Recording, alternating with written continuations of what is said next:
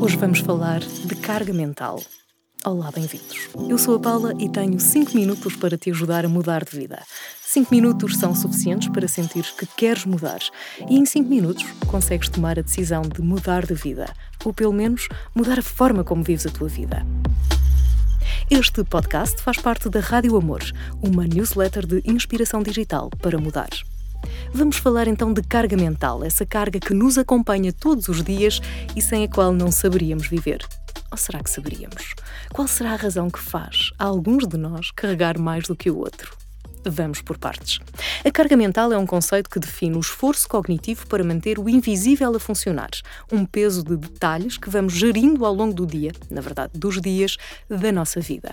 Não tem distinção de género, mas é um problema de desigualdade de género, porque a carga mental é quase sempre um problema das mulheres que acumulam tarefas e não porque são multifuncionais ou porque querem. A carga mental é tudo o que pode contribuir para o peso que as tarefas do dia a dia têm quando acumuladas com o trabalho, independentemente da profissão.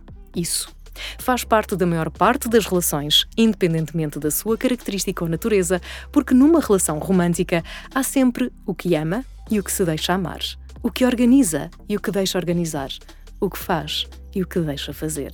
Há sempre um com mentalidade de serviço e outro que gosta de ser servido. Um que cuida, o cuidador, e o que gosta de ser cuidado. Acontece que é o primeiro que sofre com a carga mental. E isso tem de acabar. Como? Neste curtíssimo episódio não tenho soluções, mas tenho três reivindicações que te podem ajudar: comunicar, negociar, não aceitar. Comecemos pelo fim, porque é o cerne da questão. Aceitamos demasiado e contra a nossa vontade e natureza.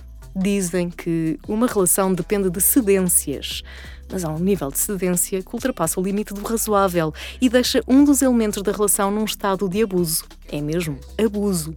O que gosta de ser servido, o que gosta de ser cuidado, o que deixa organizar e o que deixa fazer, está a ceder. Não, não está. Está a impor. Está a impor-se ao outro. E o outro cede. Entra a comunicação e a negociação, porque o que faz tem de demonstrar o quanto isso o prejudica e ou incomoda o quanto isso é injusto e como numa relação as responsabilidades não é devem, as responsabilidades são partilhadas. Digo inúmeras vezes: não importa ajudar. Não se trata de ajudar, mas trata-se sim de fazer, de dividir o que há para fazer. Ponto final. Não é negociável. A carga mental acontece normalmente em situações de casal e tende a agravar-se quando o casal tem filhos. Há sempre um que toma conta de tudo e, como li num cartoon, Acontece muitas vezes que aquela é a única pessoa em casa a saber onde está o guarda-chuva. Isto é de uma profunda injustiça e são normalmente estas pessoas que se colocam a si próprias neste lugar. Ouviste bem? És tu que te colocas neste lugar. O tempo é de mudar, de explicar que numa relação temos de estar os dois bem ou não está nenhum bem.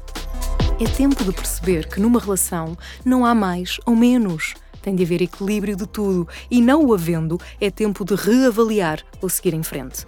Porque nem sempre estamos disponíveis para o trabalho que uma relação dá, mais a carga mental e a carga profissional. Não estamos preparados, não temos vontade de estar e acabamos decepcionados e a decepcionar.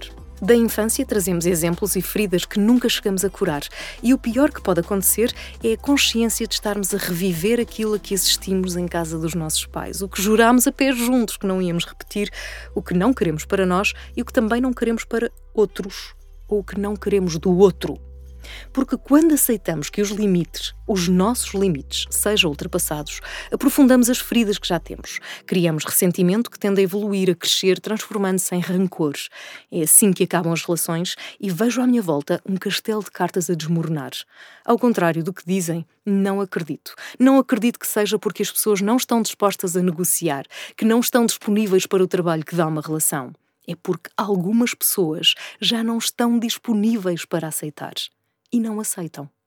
Por isso pensa, se estás a contribuir para a carga mental de alguém, ou a aceitar mais do que deverias, ou queres aceitar, pensa nisso, faz toda a diferença.